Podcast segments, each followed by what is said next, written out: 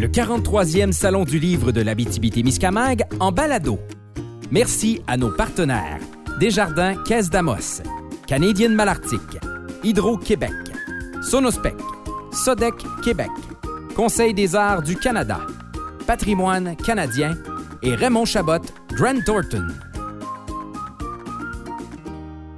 Notre aventure en direct du Salon du Livre se poursuit. Michael Bédard qui est toujours avec vous.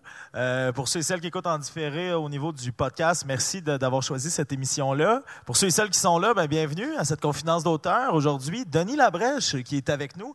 Denis, je vais faire exactement avec vous la même chose que je fais avec tous les auteurs. Je me sens un peu ingrat de présenter des gens que je connais plus ou moins. Donc, euh, j'ai trouvé une petite biographie de vous sur Internet. Je vais vous lire ça. On va voir ensemble si c'est véridique. Vous pouvez commenter, euh, vous pouvez riposter, m'apostropher, euh, des anecdotes, jamais il y en a. Mais vous allez voir, je pense que c'est assez véridique. Denis Labrèche est natif d'Amos en Abitibi. Effectivement. Donc, c'est un retour euh, en région. Vous, vous mentionnez que vous vous habitiez plus ici. Donc, ça fait un petit, un petit bombe de revenir, j'imagine? Ben, c'est un petit bon. En fait, actuellement, je suis j'ai quitté la région il y a quatre ans. J'habite euh, dans les Appalaches, euh, tout près de Plessisville, dans ce coin-là. Est-ce qu'on s'ennuie un peu d'Amos? On s'ennuie d'Amos, c'est sûr. On peut sortir de l'Abitibi, mais on ne sort pas l'Abitibi de la personne, Exactement. Ça reste toujours comme ça. C'est mes origines. J'ai des enfants ici encore, ce qui fait que je reviens de temps en temps. C'est un beau voyage aussi de venir, et pour les enfants, pour les gens qu'on connaît, mais pour le Salon du Livre. Pour le Salon du Livre. C'est ma première mon premier salon du livre en tant qu'auteur. Comment vous vous sentez? Est-ce que c'est une belle expérience pour vous jusqu'à maintenant? Stressé, nerveux, oui. c'est une belle expérience. C'est pas mon premier écrit, mais c'est le premier que je présente au public. Je vais continuer votre biographie. Diplômé en enseignement et en éducation spécialisée, il a exploré le domaine de la vente de meubles tout en découvrant l'écriture et la généalogie. Les histoires méconnues de son coin de pays les cachettes à découvrir et à décrire sont sa passion. Depuis toujours. Est-ce que c'est juste euh, tout ce que je viens d'avancer? C'est juste. Tout un parcours, quand même. Tout un parcours, oui. Le parcours a commencé, j'avais peut-être quatre ou cinq ans. Euh, la ferme, j'ai écrit de Spirit Lake à la ferme. Le village se nomme maintenant la ferme, mais c'était euh, le village que je préférais parmi tous ceux que je voyais. Mon père voyageait partout au travers de la région à, rencontrer des gens. Et on passait souvent par la ferme. J'aimais beaucoup les maisons qui étaient là. Le manoir, qui était l'école d'agriculture, quelques petits chalets, l'église. À l'époque, il y avait trois maisons sur un côté, puis deux maisons sur l'autre, puis une église entre les deux. Aujourd'hui, le paysage a changé. La source n'était pas bâtie. Il y avait le sanctuaire marial. Mon grand-père m'avait amené avec lui parce qu'il y avait eu un contrat pour euh, bâtir les confessionnaux du sanctuaire marial. Aujourd'hui, ça n'existe plus. Euh, les confessionnaux sont plus là. C'est démoli. Même le sanctuaire marial, il, est désaffecté, si on veut. Il n'y a plus de pierre euh, sur l'autel et, tout ça. Mais j'y allais souvent. J'ai continué d'y aller en tant qu'adolescent et adulte par après. On avait le champ de fraises en arrière des, du manoir, de l'école d'agriculture. On allait cueillir des fraises, puis etc., etc. Ce qui fait que, à un moment donné, euh, j'ai eu l'opportunité d'écrire sur, euh, sur l'endroit. J'ai cherché pourquoi. C'est un processus qui a débuté en 2014, oui. ça? Qu'est-ce qui, qu'est-ce qu'a été ce processus-là qui est assez spécial, merci? Très spécial. Euh, bah, ça a commencé par euh, un divorce, euh, la première des choses. Euh, et j'ai reçu des informations d'une ancienne consoeur de travail à l'époque que je travaillais à Montréal et qui m'a envoyé un document par courriel que son grand-père avait signé une, une désistation d'héritage et sur le, puis ça avait été notarié ici à Amos, à la maison Hautier, parce que le palais de justice euh, en 1917 n'était pas bâti. Et euh, c'est indiqué dessus qu'il était comptable à la ferme expérimentale de la ferme. Spirit Lake est indiqué aussi un petit peu. J'ai dit, une ferme expérimentale, c'est quoi? Je ne savais pas ça. moi qui ai arpenté ce terrain-là plusieurs fois. Alors j'ai fouillé. J'ai fouillé, j'ai trouvé l'histoire. Elle avait aussi plusieurs documents, plusieurs photos qui m'ont permis d'aller plus loin, mais d'avoir des faits. C'est un récit historique, c'est pas autre chose qu'un récit historique. Il n'y a rien de romancé là-dedans, c'est des événements tels qu'ils sont aux archives, expliqués, euh, et détaillés. Vous, avez fouillé, vous avez, vous avez fouillé en masse parce que c'est une brique là, qui, est sortie de là avec une belle couverture. Puis encore une fois, vous l'avez mentionné, oui, c'est des faits, mais c'est c'est fait sous différentes façons, c'est-à-dire qu'il y en a, c'est certaines biographies des gens importants là-bas, il, y a, toutes sortes de choses. Est-ce que c'était une volonté de votre part de rendre le livre un peu plus dynamique à cause que c'est des faits? Bien, ma première expérience en, recherche, si on veut, c'est la généalogie de ma famille. J'ai fait la généalogie euh, au complet depuis 1665 jusqu'à aujourd'hui, mais toute largeur. Ça veut dire que je suis parti du premier qui est arrivé avec le régiment de Carignan et j'ai remonté toutes les familles, à partir des enfants, les petits-enfants, etc., etc., jusqu'à aujourd'hui. La famille s'est scindée en deux, les Désiel et les Labrèche. À l'époque, c'était les Delguel dit Labrèche, qui étaient euh, les noms militaires. Ils étaient du, régiment de Carignan.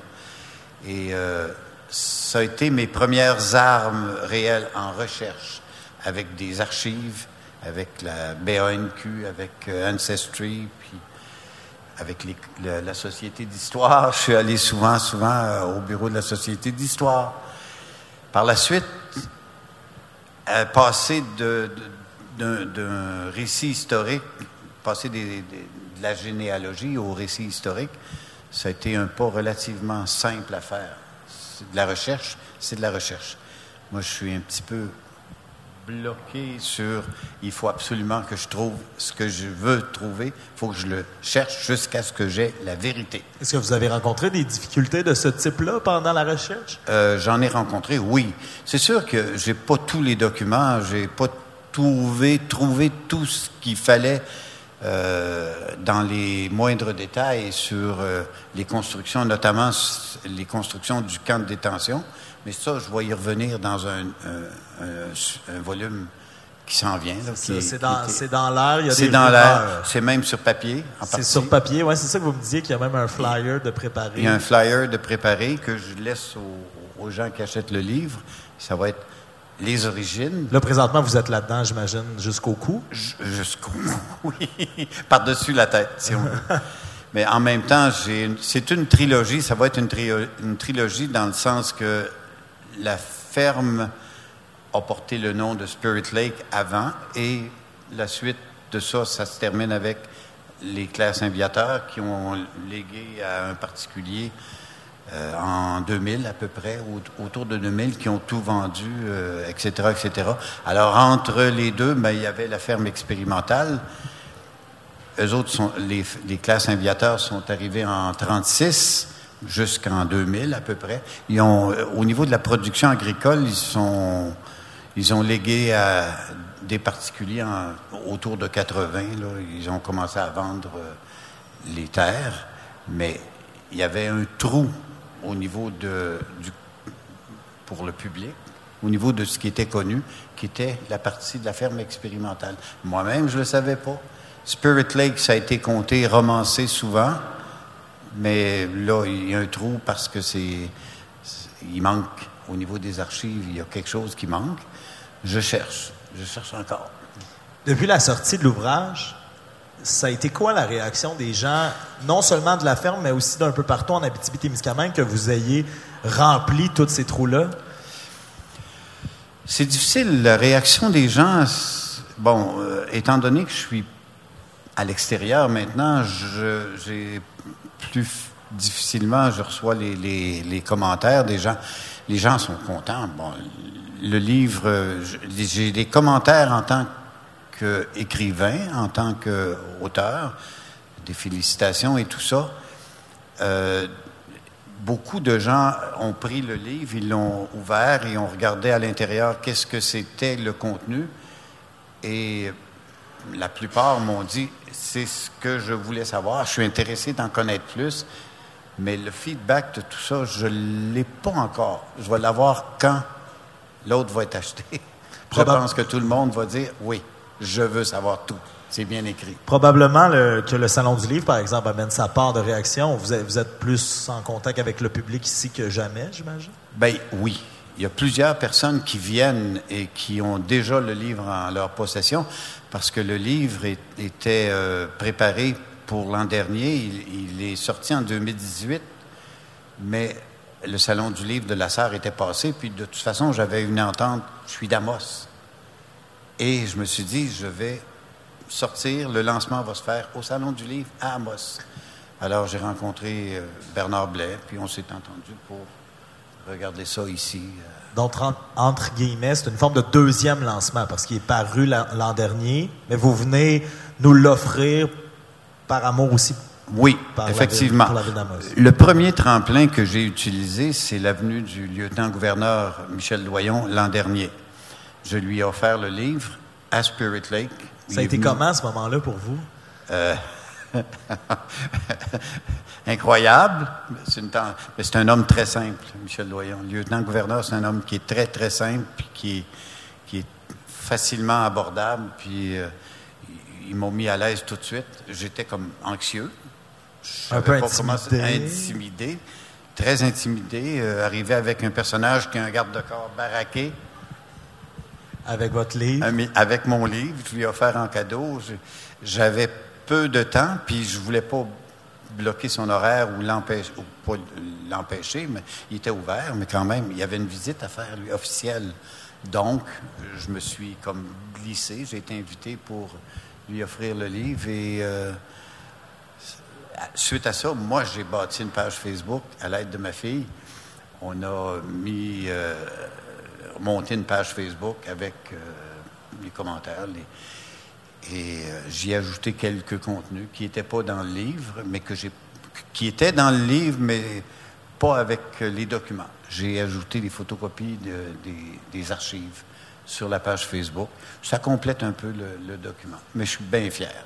On disait tantôt que votre livre oui, il y avait des faits dans tout ça, mais j'imagine qu'il y a une sensibilité qui en ressort parce que la raison ou l'une des raisons pour lesquelles vous l'avez fait, oui, provient d'un divorce, mais il y a aussi toute la part de nostalgie qui accompagne votre propre expérience à la ferme avec, vous disiez, les champs de fraises, les visites avec votre grand-père. Est-ce que vous, est-ce que vous pensez qu'il y a une forme de sensibilité à cause de tout ça qui ressort du livre? Bien, quand on est natif d'une région, c'est certain qu'on aime parler de sa région avant d'aller explorer, puis parler. Je, ne me verrais pas aller parler de, de Saint-Ferdinand où j'habite maintenant. Pas encore. Je me verrais pas parce que je connais pas, j'ai pas de vécu, j'ai pas d'attachement à ça. À moi, j'ai un attachement à Amos. Je suis venu au monde ici, sur la 13e avenue, puis... 13e avenue? 13e avenue à Amos. Moi aussi. ah oui? Oui, c'est vrai. Il y avait pas beaucoup de maisons à l'époque. Il y en a plus. Il y en a pas mal plus. Et euh, les paroisses des alentours, je les visitais, mais avec l'histoire qui allait avec la paroisse. Mon père me contait l'histoire de la paroisse. Mon père était président de la, Ligue du Sacré-Cœur. Et il y avait beaucoup de processions. À l'époque, c'était des processions euh, de la Ligue du Sacré-Cœur, puis le mois de Marie, puis etc. Il y avait beaucoup de processions qui s'organisaient. Et mon père rencontrait les, curés, les prêtres de différentes paroisses. On allait jusqu'à Languedoc et partout pour organiser. Je le suivais. Il m'expliquait. On est allé à la Castagnier, on est allé à l'ex-village Cheptetski, qui était un village ukrainien aussi, qui est la Morandière. En fait, c'est un rang de la Morandière qui a été bâti. On allait partout, partout, ce qui fait que j'ai bâti comme une un amour de notre région, de la région d'Abitibi. Même si j'y demeure plus, euh, c'est les circonstances qui font qu'on s'en va ailleurs, mais je ne pourrais pas parler beaucoup de d'autres régions que celle dans laquelle j'ai été élevé puis que j'ai vécu la, plupart de, mes années de vie. Donc, dans votre livre qui est un peu factuel, il y a aussi, par exemple, de votre amour de la région, de ces souvenirs-là. Effectivement. Mais les gens qui sont, euh, je parle, il y a quatre personnes, entre autres, qui ont été, selon moi, les fondateurs de la ferme, au nom de la ferme, parce que il est arrivé euh, à un moment donné, on avait quelqu'un qui s'appelait Hector Routier, qui était le qu'on nomme le père de la BTB, mais qui était aussi l'agent des terres et le maire d'Amos, mais c'était un homme qui tenait beaucoup aux faits français. Et il s'est acharné avec euh, des lettres et par-dessus lettres avec le gouvernement fédéral pour faire changer le nom du lac qui s'appelait officieusement, mais selon la commission de toponymie, c'était le lac Beauchamp, mais ce n'était pas utilisé. C'est les Anglais, les ingénieurs du transcontinental qui utilisaient le nom que les Autochtones, les Algonquins avaient donné au lac, Spirit Lake, parce qu'eux autres avaient vu euh, les esprits au mois d'août euh, au-dessus du lac, puis c'était resté comme ça. Alors la gare, le bureau de poste, la ferme expérimentale portait le nom de Spirit Lake. Et c'est trois de front qui l'ont mené une guerre contre les trois de front pour faire changer le nom. Et ça a pris au-delà d'une douzaine, 12 à 14 mois avant que ça change de nom. En 1918, Spirit Lake s'est appelé La Ferme. Puis après autant de recherches sur notre passé, des recherches qui continuent encore à ce jour, oui. qu'est-ce que vous avez appris de nos ancêtres? Oh.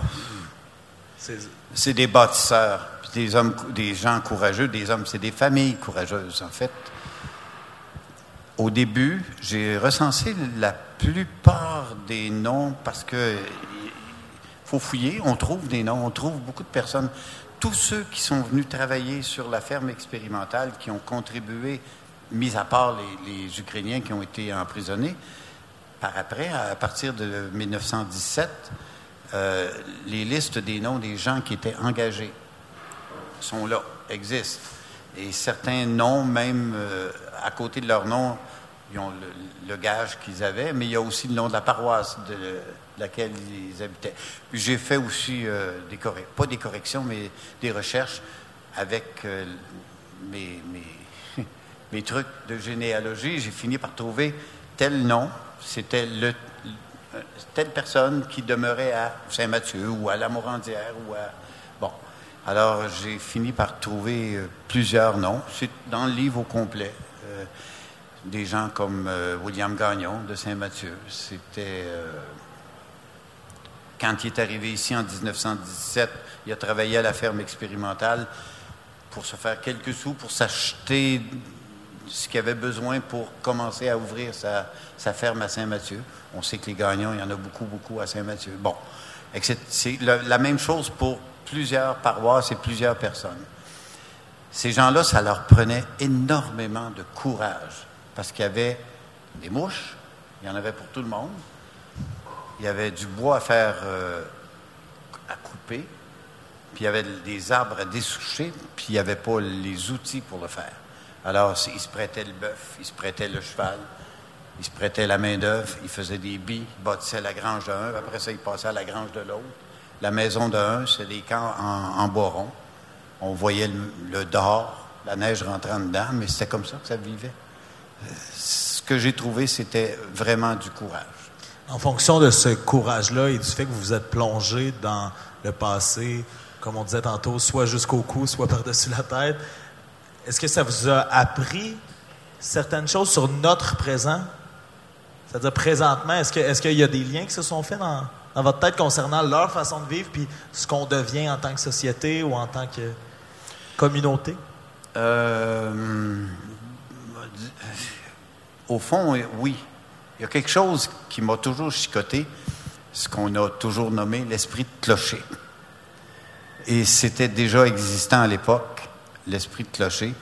Euh, surtout, j'ai remarqué le même fait dans l'écriture de la généalogie que j'ai fait au niveau des, différentes familles euh, partout au Québec, mais même autour de la ferme, il y avait, euh, il y avait au départ, il y avait une, petite mission qui s'appelait Saint-Étienne du lac Gauvin, je pense. Il me semble bien que c'était ça le nom, Saint-Étienne du lac Gauvin, en tout cas. Il y avait une petite église sur le coin du chemin du cimetière des Ukrainiens aujourd'hui et la route qui descend à Villemontel. Les paroissiens de Villemontel voulaient une église aussi, alors ils l'ont bâtie plus grosse pour avoir des paroissiens. il y avait des chicanes de paroisse qui existaient. Il y avait aussi une église à Spirit Lake, à la ferme. Pas celle qu'on connaît, mais il y en avait une au camp de, à la ferme expérimentale, mais au camp de détention aussi. Cette église-là a brûlé. Bon, euh, tout le monde voulait sa paroisse, son église dans son patelin pour des fois 20, 10, 15, 20 familles. Alors ça, on appelait ça, c'était le début de l'esprit de clocher, les chicanes de clocher. Ça, j'ai remarqué ça en écriture, que c'était quelque chose qui revenait au niveau du Québec. Le restant, ben, la formation de la société d'aujourd'hui, les gens sont restés, les gens veulent avoir leur nom, que leur nom paraisse à quelque part, que leur nom soit montré. Mais vous avez fait ce travail-là d'aller chercher des noms qui peut-être ne l'étaient pas ou vous les avez mis ben, dans un livre? Oui, j'ai remarqué qu'il y a beaucoup de noms qui sont dans le livre que j'ai pas retrouvé les, les, traces, les racines. Au départ, euh, il y a plusieurs personnes qui venaient, c'était des, des célibataires, ils venaient pour travailler quelques années et ensuite faire monter la femme et les enfants ou prendre une conjointe. Et euh, il y en a qui sont venus, ils ont travaillé un an, puis ils sont partis, ils sont jamais revenus. J'ai pas trouvé l'endroit où ils étaient passés. J'ai pas trouvé. Est-ce qu'ils sont morts? Je ne le sais pas. Est-ce qu'il y a une part de frustration pour vous dans, ah, Effectivement. effectivement. Les trous vides où j'ai pas pu. J'ai le nom, j'ai combien de temps il a travaillé, mais pas être capable de trouver là où il a été enterré, là où il y a eu des baptêmes d'enfants, parce que en généalogie, on, fait souvent, euh, euh, on retrouve souvent la suite par un acte de mariage, par des actes de, naissance, des baptêmes dans les églises. Tout est enregistré. Fait qu'on peut suivre les familles de cette manière-là. On peut savoir où est-ce qu'ils étaient. Mais quand la personne ne s'est jamais mariée d'une part, ou n'est jamais morte ici parce qu'elle est partie, on ne sait pas. Il était là, oui. Combien de temps? Ben, on le sait par un, rôle de paye, les gages qu'ils ont reçus. Mais par après, on ne sait pas. Ça, c'est frustrant un petit peu de ne pas savoir.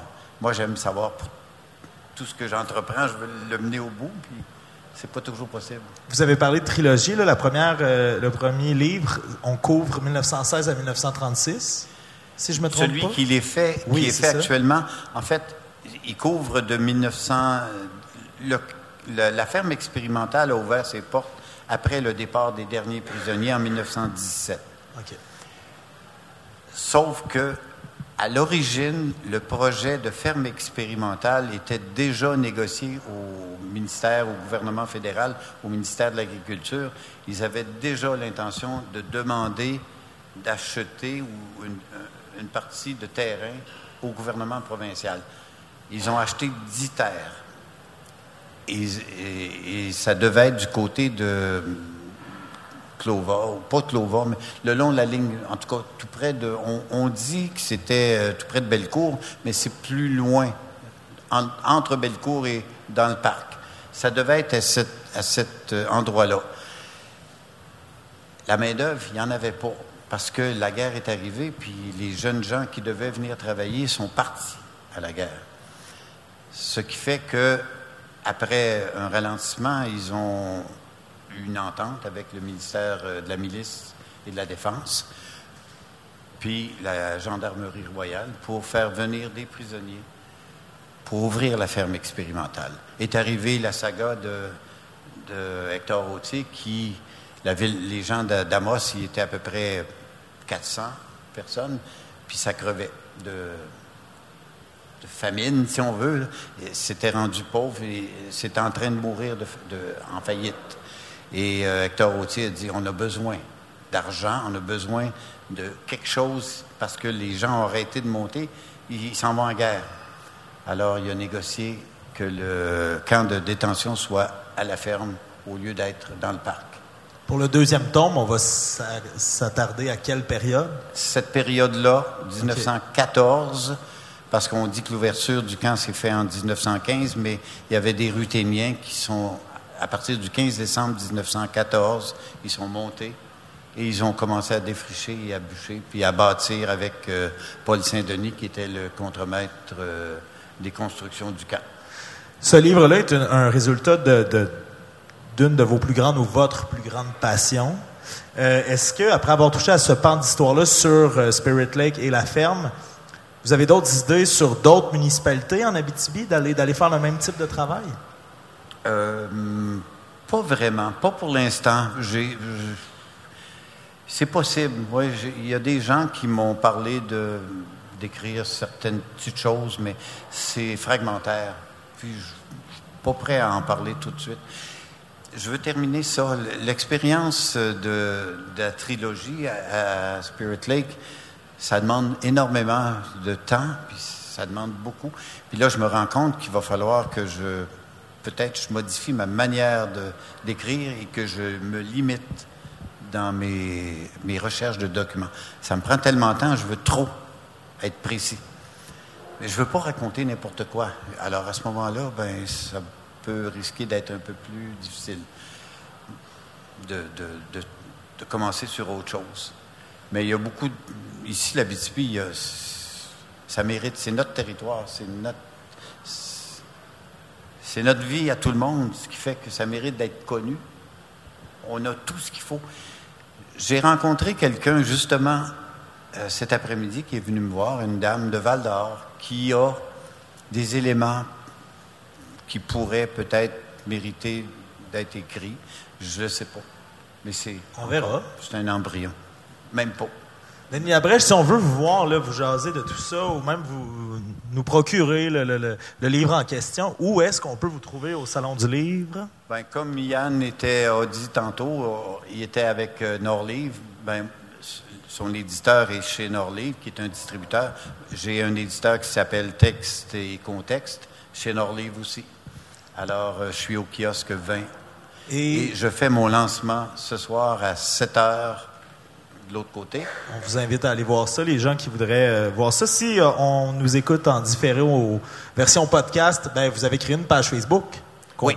peut aller voir, qui s'intitule De Spirit Lake à la ferme, Denis Labrèche, auteur. Aussi simple que ça. Aussi simple que ça. Denis Labrèche, merci beaucoup. Ça me fait plaisir. Mesdames, Messieurs, Denis Labrèche.